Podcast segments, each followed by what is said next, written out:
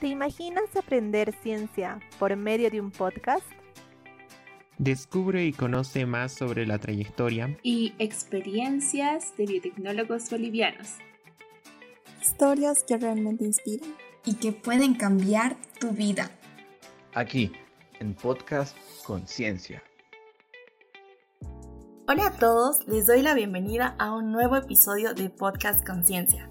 En esta ocasión, nuestro invitado especial es el doctor Eric Antesana. Y antes de iniciar, me gustaría hacerles una pequeña presentación de su trayectoria. El doctor Eric Antesana tiene una licenciatura en Ingeniería de Sistemas en la Universidad Católica Boliviana. Cuenta también con dos maestrías, una en bioinformática en la Universidad de Ginebra y otra en terminología en la Universidad Pompeu Fabra. También cuenta con un doctorado en bioinformática en la Universidad de, Gante. Y actualmente también es científico senior de gestión de datos en Bayer Corp Science. Y también cuenta con un puesto como científico asociado en la Universidad de Noruega de Ciencia y Tecnología. Doctor, bienvenido a este podcast. Buenos días, Camila. Muchas gracias por la oportunidad de poder compartir un poco con los científicos bolivianos y en particular con la gente que está trabajando con ustedes para que podamos, eh, de alguna forma, los, los, científicos que vivimos en el exterior o que tenemos otro tipo de experiencia, compartir un poco lo que hemos podido vivir, cómo hemos llegado ahí, cuáles son los retos y cuáles son las ventajas y desventajas que hemos ido encontrando a lo largo del camino. Muchas gracias nuevamente y estoy abierta a tus preguntas. Muchas gracias, doctor. Realmente es un gusto poder conversar con usted para que nos pueda contar toda su experiencia. Pero para comenzar, nos gustaría que nos hable un poco de cómo es que llegó a tomar esta carrera de biotecnología y que está bastante relacionada con eh, esto de la bioinformática o incluso la terminología. Sí, es de hecho una, una, buena pregunta que muchas veces otros, incluso amigos y colegas me preguntaban, ¿no? ¿Cómo has llegado aquí? Si has comenzado tú con otro tipo de estudios, porque como, como mencionaste al principio, originalmente yo estudié ingeniería de sistemas, que es una carrera en la que básicamente hay bastantes ah, asignaturas o materias relacionadas a la computación, a redes, a comunicaciones o telecomunicaciones, o en general a la gestión de los datos o de la información lo, lo, que pasó es que durante el, el, periodo en el que yo estaba estudiando la carrera de ingeniería de sistemas se abrieron algunas oportunidades para que pueda trabajar con algunos proyectos eh, que algunos profesores que teníamos en esa época trajeron a la universidad. Básicamente eran proyectos que estaban relacionados con la gestión de datos biológicos. Y ese fue básicamente el primer paso que di, digamos, fuera del dominio eh, propiamente dicho de la ingeniería de sistemas. era como una extensión o una aplicación directa a algo que no muy típicamente era aplicado, porque en general la, ingeniería de sistemas o informática o ese tipo de carreras más que todo están en áreas muy especializadas o, separadas, digamos, de ciertos dominios. Pero como, como seguramente tú y otras personas también han podido ver, las carreras en los últimos 10, 15 años han tenido que buscar el, aspecto de multidisciplinaridad, ¿no? cosa que puedan combinarse con otras carreras. Y es así que, digamos, he empezado a, a entrar en el, en el, mundo de las ciencias de la vida. Me acuerdo que recordando los, los aspectos básicos que había aprendido en el colegio sobre genes, proteínas, Ciclos metabólicos, cómo se, cómo, qué es lo que sucedía con, con, qué es lo que sucede con una célula, qué es el ADN y todas esas cosas básicas. Obviamente para el trabajo era necesario cierto tipo de vocabulario especializado. Me acuerdo que esa época incluso era, era necesario tener un, un conocimiento básico sobre la espectrometría de masas y que eran obviamente conceptos que no, yo no, no, los había aprendido en el colegio, pero con la ayuda de ciertos recursos, ya sea en libros o internet, pudimos en el grupo que teníamos comenzar a aprender sobre el tema. Es así entonces que entré al mundo de la, de la biología, digamos, saltando del mundo de la ingeniería de sistemas, donde pude encontrar, digamos, un mundo donde hay suficientes oportunidades para aplicar otro tipo de técnicas y tecnologías. Y con el tiempo pude ya aprender algo más, obviamente, a medida que los proyectos avanzaban. Después salió una oportunidad para que pueda profundizar ese, ese aspecto de la bioinformática, que es que esa época, estamos hablando de hace más o menos 20 años atrás, que era relativamente nuevo en todo el mundo. Bueno, actualmente ya es algo común tener bioinformáticos en grupos de investigación o grupos que están trabajando en pequeñas y grandes empresas, ¿no? Antes era algo novedoso, ¿no? antiguamente, hace 25, 30 años, los bioinformáticos, no había una formación propia de, en bioinformática.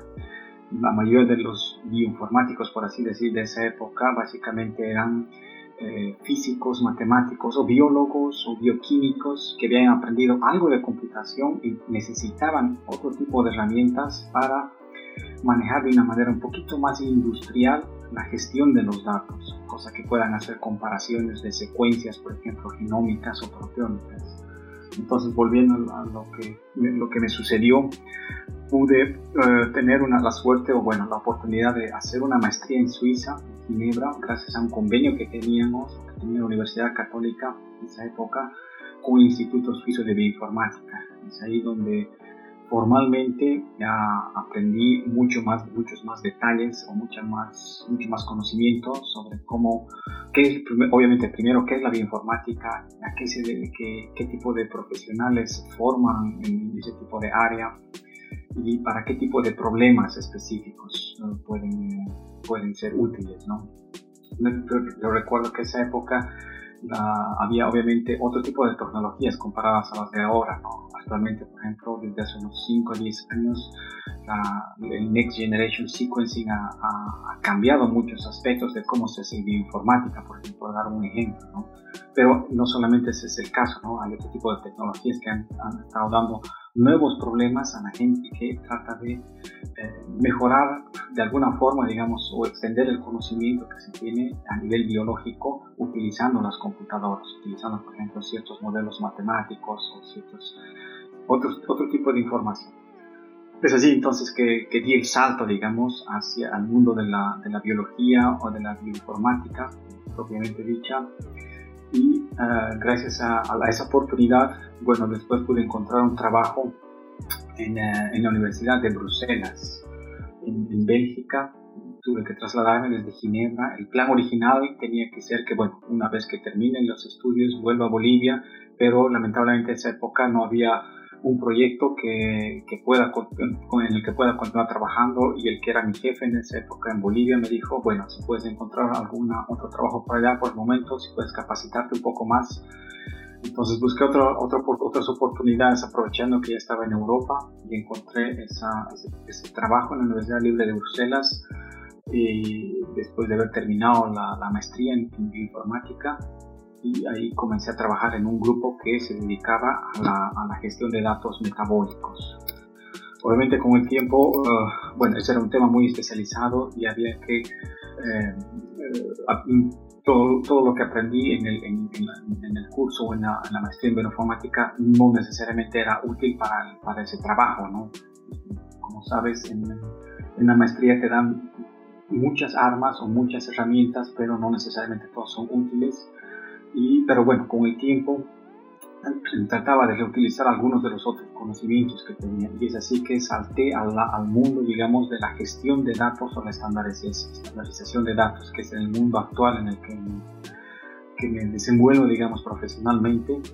Después del tiempo que estuve en Bruselas pude pasar a a, trabajar o a trabajar en un, instituto de investigación donde, donde salió la oportunidad de que haga un doctorado. Era un instituto flamenco de biotecnología donde hacen, bueno, es un instituto comparable al Max Planck en Alemania, que tiene diferentes divisiones y yo estaba en la, en la, sección en la que se dedicaba al mejoramiento de plantas o todo lo que era investigación alrededor de plantas, no, no solamente plantas modelo, pero también plantas cultivables, digamos, ¿no? que son útiles para, la humanidad, por así decir. Y en, en, ese, en, ese, en esa etapa o en el, durante el doctorado trabajé en un tema específico que era el ciclo celular de las plantas específicamente en la formalización del, del conocimiento alrededor de qué tipos de genes, de proteínas, procesos, están, están alrededor de, del ciclo celular, tomando en cuenta cuatro organismos modelo que representan, digamos, diferentes partes del, del reino, mm, del, reino, digamos, ¿no? animales y vegetales, pero lo importante ahí era más que todo trabajar sobre la formalización específica de cómo se maneja la terminología. Y bueno, por eso es, y por ahí es donde está el, enlace, digamos, con la otra maestría que hice, que mencionabas, en terminología. Eh, en esa maestría, bueno, las armas que, que recibí, digamos, los, nuevos, conocimientos estaban relacionados a cómo manejar de una manera mucho más eficiente, qué estándares existen, qué, eh, qué organizaciones son las que manejan o desarrollan este tipo de estándares, porque bueno, no, no solamente un grupo o una empresa es la que está interesada en hacer esto, hay muchas más personas y en algún momento quizá alguien se pregunta cómo podemos nombrar este, este, conjunto de genes o proteínas o procesos y muy probablemente otros ya han dado un nombre a eso, ¿no? Y lo mejor sería no reinventar la rueda, como se dice, sino reutilizar eh, este, este, tipo de terminología o nombres de los genes, códigos y demás para las plantas y demás. Hay casos o ejemplos clásicos como por ejemplo la taxonomía de especies, donde tenemos las diferentes divisiones, los géneros, las variedades, etc. Y cómo están organizados en una forma de, árbol, donde todos están conectados y se puede ver una jerarquía. Es ese tipo de, información que es la que actualmente manejo y eso, bueno, gracias a ese conocimiento, bueno, pude entrar al mundo industrial o al mundo de la empresa. Actualmente, como lo contabas, Em, trabajo en, Bayer Crop Science, específicamente en la división de plantas o mejoramiento de plantas o la parte de biotecnología, por así decirlo, de protección de cultivos. Bayer es muy conocida por la, aspirina, ¿no? la, clásica, eh, el clásico medicamento, pero bueno, yo estoy en, el otro, en el otro lado, digamos, de la empresa. ¿no? está la parte farmacéutica, la que se dedica, digamos, a desarrollar nuevos tratamientos, nuevas drogas y yo estoy en la parte de los cultivos de plantas, de mejoramiento de cultivos y demás. Y es en este puesto, o en el puesto que tengo, que puedo tener también la oportunidad de, no solamente eh, tratar con, con gente que, que, está directamente en, los campos o en los, en los greenhouses, en los lugares donde les están haciendo los experimentos, sino también con la gente que hace informática o otro tipo de modelamiento de datos. Bueno, es un resumen un poco largo, pero eh, lo que sucedió hasta el momento. Muchas gracias, doctor. Realmente lo que nos comenta nos permite entender cómo usted llegó desde la ingeniería de sistemas en un inicio hasta la bioinformática, la terminología y aplicar todo este conocimiento a la biotecnología. Y antes de continuar, y de forma muy cortita, me gustaría definir terminología Terminología viene a ser esta rama de la ciencia que nos permite organizar tanto nombres y códigos de genes, proteínas u organismos para tener una base de datos más organizada y completa, ¿verdad?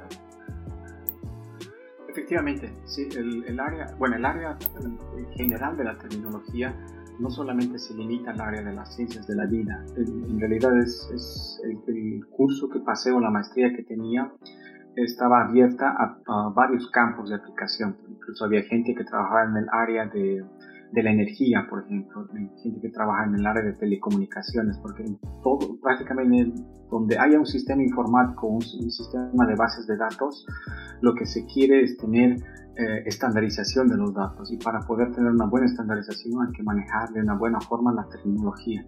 Y es lo que tú decías, ¿no? De que en el área específica de las ciencias de la vida es útil tener eh, o hablar el mismo idioma, por así decir. Es como, como la entrevista que tenemos ahora, digamos, ¿no? La, la sesión que tenemos ahora en la que si tú hablarías un idioma y yo hablo otro, no nos entenderíamos, ¿no? Y lo mismo sucede al nivel de, de las computadoras, ¿no? Si queremos, por ejemplo, cruzar información, comparar información de un experimento, de un análisis que ha sido hecho en un laboratorio con otro, o si queremos descargar datos que están, por ejemplo, públicos acerca de, no sé, del mejoramiento de cierto tipo de cultivo, por, por dar un ejemplo, tomate o, o la papa, y descargamos y no, podemos entender qué, qué, significan esos códigos, o no, podemos, o no podemos cruzar con los códigos que tenemos, entonces primero que, que todo empezamos a perder tiempo en, en tratar de, descifrar todo eso, ¿no? lo, que, lo que se espera es tener algo de eficiencia de tal forma que de una forma mucho más fiable podamos comparar los datos y llegar a resultados eh, esperados en, por ejemplo, nuevos análisis o nuevos, nuevos ya, encontrar nuevos genes o reducir el espacio, por ejemplo, de investigación o de experimentos que tengamos que hacer. Mm, excelente, doctor. En esto nos quedó bastante claro todos estos términos. Y bueno, para continuar con la entrevista, también sabemos que usted está bastante relacionado con la parte de ingeniería en biontología. Si nos pudiera también explicar un poco más de biontología, porque acá en Bolivia ese término no es muy conocido. ¿Nos podría aclarar un poco más, por favor? Sí, el término de, ontología es efectivamente es, relativamente bueno, raro y oscuro, por así decir, pero desde hace unos aproximadamente 15 años ha entrado con fuerza en el ámbito biológico y demás. El término ontología en realidad fue creado hace más de 2000 años por los filósofos griegos cuando hacían estudios o digamos se ponían a pensar alrededor de del porqué de las cosas, ¿no? Y trataban de nombrar o caracterizar prácticamente los elementos que estaban alrededor de ellos. Hay varios filósofos famosos que, de, esa época, estamos hablando desde más de 2000 años, que se dedicaban a eso. Obviamente con, con el desarrollo de los, con el pasar de los años y el desarrollo de la ciencia, de la filosofía, el término como que fue, estuvo perdido por mucho tiempo hasta que bueno, obviamente solamente la gente que hacía filosofía la, manejaba, pero después de unos, bueno, como hace unos 50 años aproximadamente, en el ámbito de la computación o de la informática, a alguien se le ocurrió rescatar ese término y trasladarlo del mundo de la filosofía al mundo de las, del manejo de la información. ¿Por qué era interesante eso? Porque gracias al, a la definición original de ontología, donde se buscaba caracterizar los diferentes elementos que, los filósofos observaban, como por ejemplo que tiene que, por qué ciertos elementos son parecidos a otros elementos, porque por, ejemplo si agarramos una silla o si vemos objetos que se parecen a una silla, que tienen cuatro patas un respaldar o, o tienen digamos algunas características de una silla, nosotros rápidamente concluimos que ese objeto es una silla, ¿no? Y ese, ese, mismo principio fue rescatado en, el ámbito de las ciencias de la computación o del manejo de la información. Y poco a poco como, como, como, este, como estas herramientas empezaron a entrar no solamente en el ámbito de las, de las ciencias de la vida, en el ámbito de la energía, en el ámbito del manejo de, de, de, plantas industriales y demás, porque todo el mundo necesitaba de alguna forma estandarizar los datos, caracterizar los datos y clasificar los datos el, ejemplo que di por ejemplo, si vemos, estamos en una sala de reuniones y vemos objetos que tienen cuatro patas y tienen como una superficie plana encima, rápidamente podemos concluir que estamos hablando de una mesa, ¿no? Porque, bueno, es una de las cosas más, más, más lógicas que podría ser, ¿no? Podrían ser otras cosas, pero gracias a este tipo de organización del conocimiento podemos no solamente asignar a ciertas categorías ciertos elementos, pero también podemos empezar a, caracterizarlos. Concretamente, algunos ejemplos en el ámbito de, las, ciencias de la vida, y, el ejemplo, por ejemplo, de los genes, proteínas, enfermedades o de las características de las plantas. Por ejemplo, en el, ámbito de la biotecnología, la, gente que está trabajando con el, el, mejoramiento de cultivos típicamente están observando ciertas características como por ejemplo la altura de la planta, el color de las hojas, el color del fruto, el tamaño del fruto. Y todos esos, eh, todas esas observaciones o traits, como se llaman en inglés, tienen, eh, corresponden, tienen que corresponder a un vocabulario definido.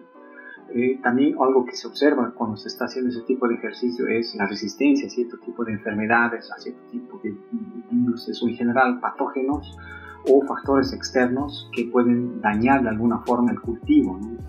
Y a, la, gente que está haciendo la gestión del conocimiento, la gestión de la información, le interesa que ese tipo de términos esté estandarizado, de tal forma que los, científicos de datos o los data scientists puedan cruzar de una mejor forma la información y poder llegar a conclusiones de tal forma que puedan ver fácilmente si ciertos tratamientos están funcionando o no están funcionando. Porque si no, cada vez tendrían que hacer lo que se llaman las asociaciones o mappings entre las diferentes terminologías o vocabularios. Es de ahí que viene, por ejemplo, uno de esos intereses ¿no? de, de manejar las ontologías. Rápidamente y sencillamente, una ontología es básicamente una colección de términos y las relaciones entre esos términos.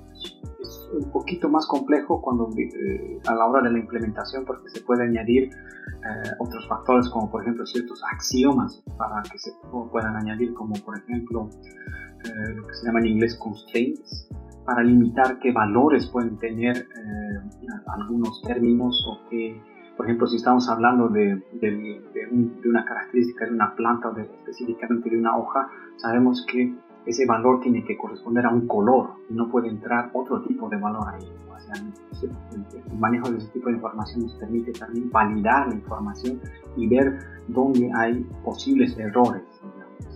Sin duda, hay mucho que rescatar y aprender de todo lo que nos comentan, porque de esta forma podemos entender cuál es la gran relación que existe entre la biontología, la terminología, el manejo de datos, etc. Pero doctor, pasemos a una siguiente pregunta. Tenemos entendido que usted también trabajó en el desarrollo de paquetes de software. ¿Podría contarnos un poco más sobre esto? Sí, he participado en, desarrollos de software en, equipos y también algunos que eh, yo mismo o sea, he liderado el, el, proyecto o el desarrollo de ciertos paquetes. La mayoría de los, de los que son, por así decir, conocidos están obviamente en el, en el ámbito o dentro del dominio de la, lo que se llama ingeniería de, de ontologías, de tal forma que podamos automatizar el proceso de crear este tipo de terminologías, pero también eh, verificar la coherencia, verificar si las categorizaciones están propiamente hechas, el manejo de los identificadores, el manejo de sinónimos, porque como sabes, muchos, muchos genes, por ejemplo, no solamente tienen un solo nombre, ¿no? tienen varios nombres y muchas veces cuando alguien posiblemente se ha equivocado en una base de datos y, en vez de colocar el, no sé, alguna letra U, aquí se ha colocado una letra I, entonces, y, ese nombre se ha propagado, entonces ese nombre como que pasa a ser parte de uno de los sinónimos aceptados, o sea, ese, nombre más hay que incluirlo dentro de la base de datos. Ese es el, entonces los paquetes de software o los, los, programas en los que he participado bases de datos básicamente iban dirigidas a, ese tipo de problemas, ¿no? de mejorar, no solamente organizar el conocimiento, pero también de alguna forma automatizar algunos procesos de corrección o algunos procesos de integración de datos, porque al final de cuentas lo que se quiere es poder eh, proponer a los, a los usuarios o diferentes otros, otros grupos, otros científicos, que puedan ellos acceder de una forma mucho más sencilla a los datos, que puedan compartirlos después de que ellos han hecho otros análisis o, enriquezcan esa misma base de datos con otros grupos, ¿no? Porque al final de cuentas lo que se quiere es continuar, digamos, ¿no? procesando más información y tratando de que, de que el conocimiento siga, siga creciendo. Claro, también hay ejemplos donde gracias a este tipo de software o a este tipo de proyectos se pueden identificar errores en, datos pasados, ¿no? Eso debido a que no solamente quién sabe las personas que estaban transfiriendo los datos cometieron algún error o simplemente porque la tecnología no estaba suficientemente desarrollada para detectar ese tipo de problemas. Pero como tú decías, ¿no? que la, al final son, son ámbitos o temas muy relacionados, que la, terminología, la bioinformática, bueno, la bioinformática es relativamente amplia, ¿no? Hay, hay, hay, muchas áreas donde otros colegas están trabajando, por ejemplo, en el clásico análisis de las secuencias, ¿no? Es lo que se hacía hace 20, 25 años en comparar secuencias utilizando los algoritmos de BLAST y, y alineamiento en general siguen siendo las herramientas que se utilizan ahora. Obviamente actualmente se tienen computadoras o poderes computacionales mucho más altos que ayudan a que lo que antes se ejecutaba, por así decir, en semanas, ahora se puede ejecutar en minutos. Y ahora seguramente también has escuchado que hay eh, una tendencia altísima, no solamente de en las universidades, pero también en la industria, de invertir en, en inteligencia artificial. ¿no? La inteligencia artificial, como quizá muchos saben, no, no es algo nuevo, ¿no? es algo que se inventó hace 2, 3 años, ya está desde hace 30, 40 años atrás. Pero todas esas herramientas eran muy difíciles de implementar en, problemas muy, muy concretos o problemas reales, por así decir, por el volumen de datos, la complejidad. Pero nuevamente, gracias a los desarrollos tecnológicos, actualmente se tiene mucha más memoria que es relativamente más barata, se tienen mejores computadoras, se tienen más herramientas que ayuden también en ese, tipo de, de sectores. Para ese tipo de aplicaciones de inteligencia artificial, nuevamente se necesitan lo que se llaman las, las bases de organización de conocimiento por medio de ontologías o por medio de terminología, porque si no ellos también seguirían sacando conclusiones que al final no serían muy útiles o perderían mucho tiempo al final en, eh, en, en poder compartir o comparar los datos que se tienen para poder ejecutar sus algoritmos. En ese caso vale la pena decir que una base fundamental en el desarrollo de la investigación es justamente la aplicación de ontologías y terminologías. Sí, sí, bueno, es, es una de las, de, las, de las bases porque si no tienes, digamos, el conocimiento formalmente o propiamente organizado, muy difícilmente vas a poder hacer análisis después. O puede ser que sí los puedas hacer, pero te van a costar o más tiempo y más recursos, porque como daba el ejemplo, vas a necesitar tablas que te permitan decir qué es lo que significa en eh, cierto elemento en una base de datos y qué es lo que significa el mismo elemento en otra base de datos. Tienes que tener como una, como una tercera base de datos que te permita hacer ese, ese enlace. Es un problema que en, principio parece sencillo, pero involucra también la, eh, los aspectos, por así decir, culturales de, la, de, la, gente que está haciendo ciencia y generando datos, porque muchos tienden a poner nombres o abreviaciones que son, sabe, muy familiares para ellos, pero para otras personas no. Y eso significa que hay que, eh, hay que tener bastantes reuniones, por ejemplo, para poder hacer una especie de alineamiento de, de, la terminología o para poder satisfacer a todos los usuarios es necesario que se incluyan también eh, eh, vocabularios extras que tengan los sinónimos o que tengan otro tipo de abreviaciones que al final reflejen también el vocabulario original que tenían los, científicos al, al, comparar sus datos o al generar nuevos datos. Qué interesante lo que nos comenta en relación al manejo de datos y la gran importancia que tiene esto. Y evidentemente todo este conocimiento usted lo aplica en su trabajo, es decir, en Bayer. ¿Podría contarnos un poco más acerca de los proyectos en los que trabaja actualmente? Estoy trabajando en, en, proyectos que están obviamente relacionados al tema, a los temas que estaba mencionando de la gestión de los datos y uh, en, en, particular a, a lo que llamamos los datos maestros en la centralización de los datos y la gobernancia de los datos. Porque una cosa es proveer los datos y otra cosa es que haya como una especie de entidad u organización que, eh, que, asigne ciertos roles, por ejemplo, de, que indique quién es el propietario de esta base de datos, quién la generó, quién la cambió, quién, quién la puede actualizar y demás. Ese es, uno de los temas fundamentales donde, de hecho, no solamente la industria em, agrícola o la biotecnología, las industrias que están en el tema de la biotecnología están trabajando, las empresas farmacéuticas también están trabajando en el mismo dominio. Es, es algo que, que, muchos se han dado cuenta que es necesario hacerlo, pese a que sea costoso, porque a la larga la inversión es mucho más sostenible por, los ejemplos que ya he mencionado, por ejemplo, ¿no? para poder cruzar los datos, para poder tener datos que se puedan encontrar, experimentos que se puedan repetir no solamente en laboratorio, pero también in silico, en la computadora, o para poder simplemente comunicar a otras entidades. Muchas veces la empresa, por ejemplo, tiene que hacer solicitudes a diversas eh, eh, entidades eh, gubernamentales para la aprobación de algunos productos. Hay que seguir ciertos protocolos y se tiene que utilizar el vocabulario específico que piden, en el, por ejemplo, para la, para la protección de variedades de ciertas plantas o, por ejemplo, para la asignación de nuevas especies o variedades, por así decir, y también para ah, cuando se tiene ah, algún, alguna nueva característica o un trait que, por ejemplo, sea eh, eh a, las plantas o a cierto tipo de cultivo una resistencia a cierta enfermedad o a ciertas condiciones climáticas. O sea, básicamente sigo, estoy trabajando en este, en este dominio y bueno, mis, mis, mi expectativa es que bueno, todavía este dominio tiene mucho, mucho espacio para, para seguir creciendo.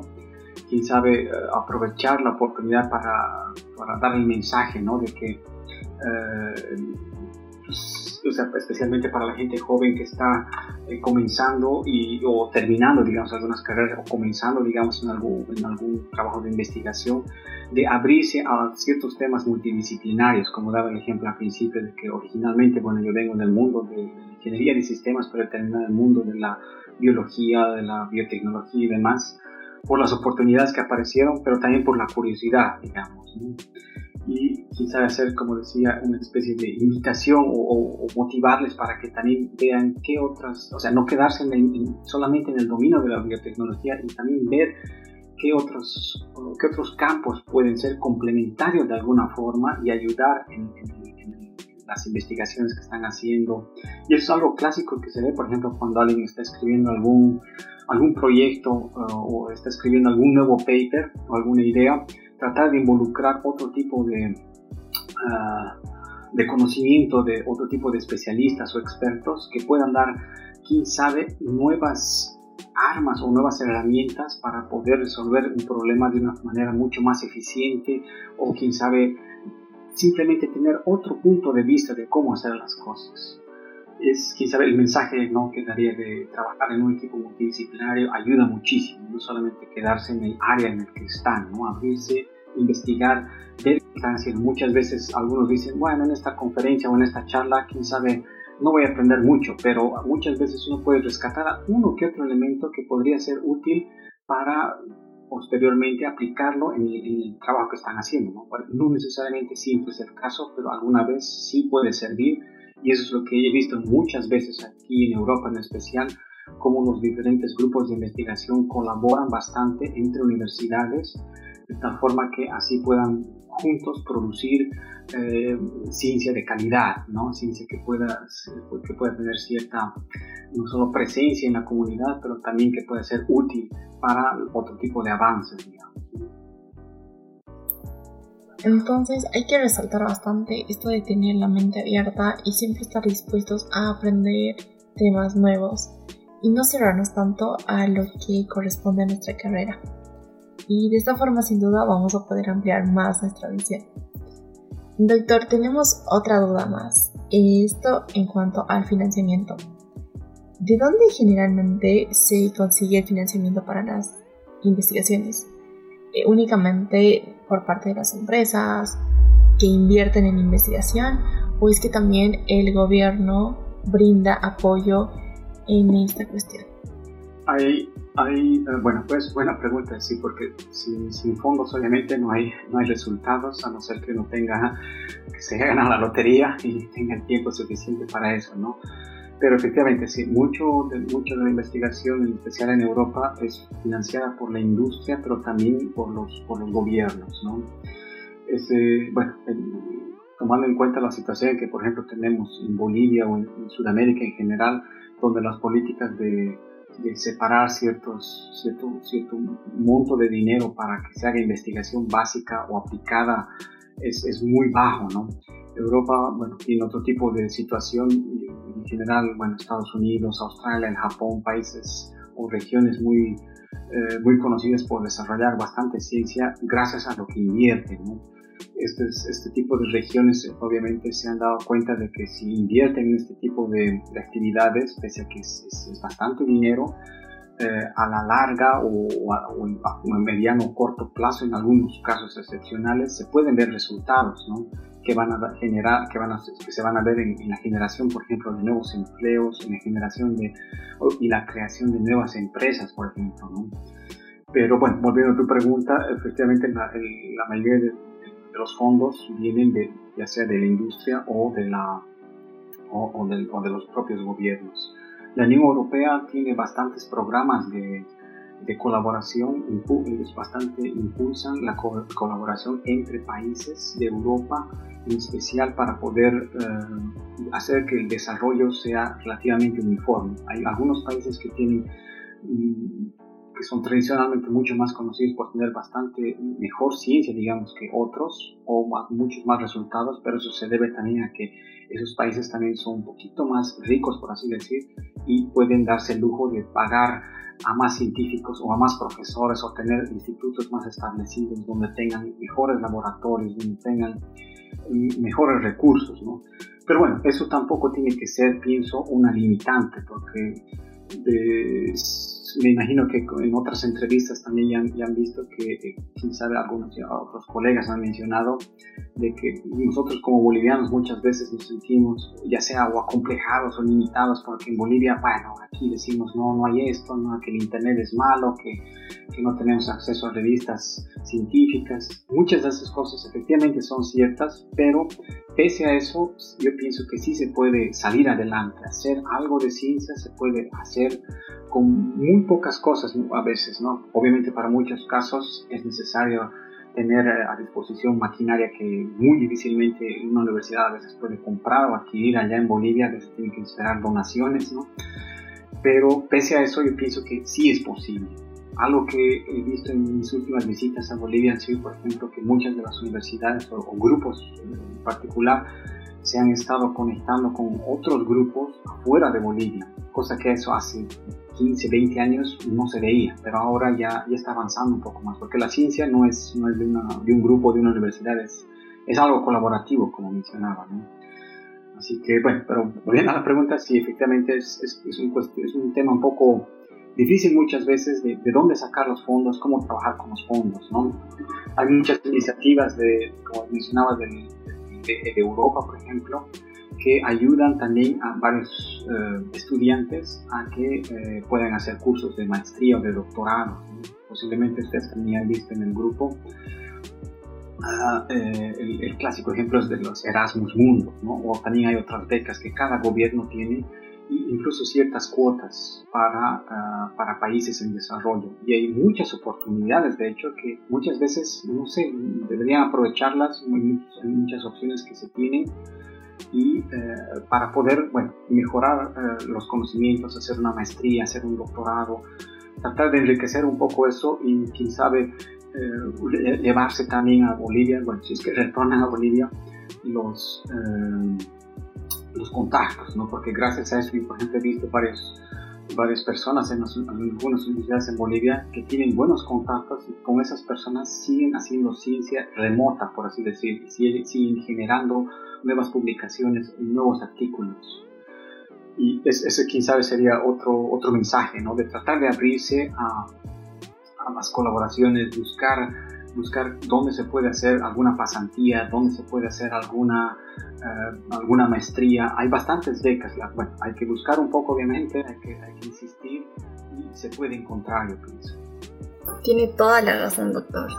Y bueno, en esa parte que mencionábamos, que a veces por el hecho de estar acá en Bolivia y que no hay tanto apoyo del gobierno, creo que en cierta forma eso también nos ayuda a ser a veces más ingeniosos y tratar de buscar una solución práctica eh, al momento de hacer una investigación. Podríamos decir que eso nos da una pequeña ventaja. Gracias por todos los consejos, doctor. Realmente hay mucho que rescatar de este podcast. Ya para finalizar, doctor, quizá nos podría contar también eh, cuál han ¿Cuáles han sido los mayores retos que usted ha enfrentado al momento ya de irse a estudiar al exterior y trabajar en el exterior, en, no sé, alguna situación difícil, pero que usted la ha superado tal vez? Buena pregunta.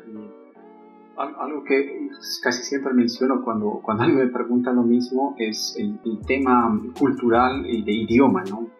En, eh, muchas veces muchas personas deciden irse, por ejemplo, a España por el tema del idioma, pero si uno está pensando hacer ciencia, yo pienso que mínimamente uno tiene que saber inglés, ¿no? Y me acuerdo en Bolivia tuve la oportunidad de, bueno, aprender inglés y pensé que salía, salí de Bolivia sabiendo inglés, bueno, sabía en el papel, en el diploma, pero otra cosa era cuando estás en un lugar donde nadie más te va a entender en, en español, ¿no? En castellano.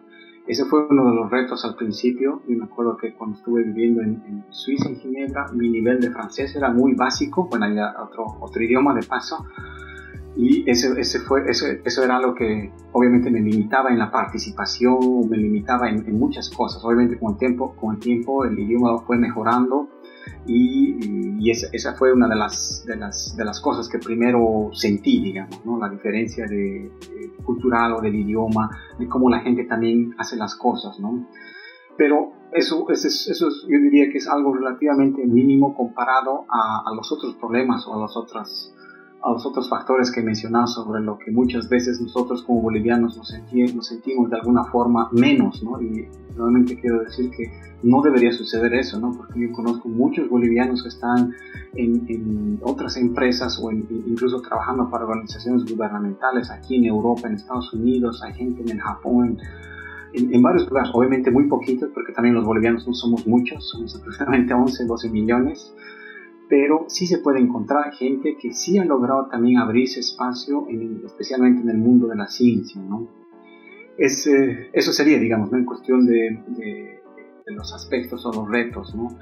En, en, cuestión del contenido, por ejemplo, muchas veces algunos, algunos, uh, uh, algunas personas, algunos jóvenes que venían a, a Europa me preguntaban, eh, son la, las materias allá son más difíciles, hay que ver muchas más cosas, hay que, no sé, memorizar mucho más, decir, ¿no? Es, yo diría, prácticamente muy similar, muy, muy similar. O sea, obviamente hay, hay, hay, ciertas, ciertas diferencias en, en, en, cuestión al acceso a las tecnologías, ¿no? en los laboratorios, cuando uno ve, en Bolivia posiblemente uno va a ver una foto de, un, de una máquina y aquí la va a ver en, en vivo y directo, digamos, ¿no? Ese tipo de acceso al, al, al, conocimiento o a la información, pero por lo demás, muy, muy similar. Al final de cuentas, si uno quiere estudiar aquí o allá, yo pienso que los resultados van a ser muy similares. Así que por eso, nuevamente, yo daría el mensaje, ¿no? De intentar, si uno quiere hacer una carrera en ciencia, obviamente no significa que sea fácil, hay que, hay que trabajar bastante, hay que, hay que dedicarse bastante, son muchas noches de trasnoche.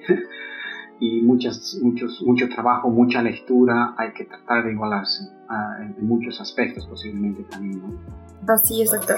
Y como usted dice, no hay razón o motivo para creer que no podemos llegar más allá o estudiar en el exterior, pero es muy importante también el idioma y tratar siempre de practicarlo de alguna forma, ¿no?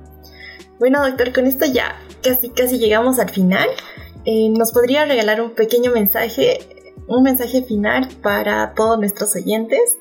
Sería básicamente repetir un poco lo que he estado mencionando, simplemente tratar de dejar atrás esos posibles complejos que muchas veces como bolivianos tenemos o esas posibles limitaciones ficticias que en realidad están ahí. Hay que se, se puede salir adelante quién sabe, bueno, yo no quiero ponerme como ejemplo porque, bueno, se vería feo eso, pero hay, yo puedo dar otros ejemplos de otras personas, como mencionaba, que, de, que, de gente que sí, que, que, ha salido adelante, obviamente no es fácil, hay, es, hay, hay, un esfuerzo detrás, pero los frutos pueden ser muy, muy buenos, ¿no? Simplemente recomendarles que, que intenten, si quieren hacer una carrera en ciencia, y contactarse con otras personas, siempre buscar mejorar el idioma, también es algo importante, mejorar el inglés, porque si quieren hacer ciencia, el inglés es la base, ¿no? incluso si es que están en Alemania, si están en Francia, estén donde estén, obviamente hay otros idiomas que son del país mismo, pero a nivel de ciencia es necesario el inglés. Otra recomendación que muchas veces doy es eh, leer bastante artículos de ciencia. ¿no? En, en Bolivia lamentablemente no tenemos mucho ese es, el acceso no solamente a las revistas, pero también la motivación muchas veces para poder leer. Sería interesante que en las, en las, universidades haya muchas más de esos journal clubs que dicen para poder analizar los, los artículos, para poder estudiarlos y ver qué realmente nos quiere decir este artículo científico y cómo podemos sobre eso nosotros construir algo más, porque posiblemente la investigación que estamos haciendo, queramos hacer, ya está hecha y otros ya han respondido a la pregunta que nosotros queremos hacer. Finalmente, simplemente decir también que si alguien algún rato tiene alguna curiosidad eh, inter, eh, o algo que, que, no le queda claro de la, de la, de, de la entrevista, pueden contactarme y yo estaría muy, muy uh, complacido, digamos, ¿no? de darles más información, ayudarles en la medida que, que tenga o que pueda. Muchas gracias, doctor. Qué lindas palabras realmente.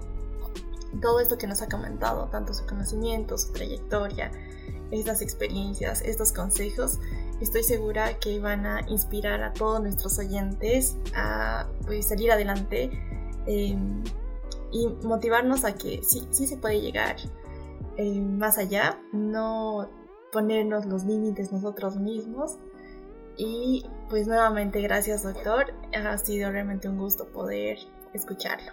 Gracias a ti. Con esto llegamos al final de esta entrevista.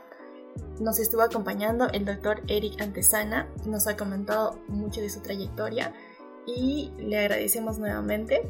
Y los invitamos también a que puedan seguir participando de nuestros podcasts, escuchando eh, las historias de cada uno de estos biotecnólogos que realmente están triunfando en el exterior y inspiran a cada uno de nosotros. Muchas gracias. Hasta una próxima ocasión.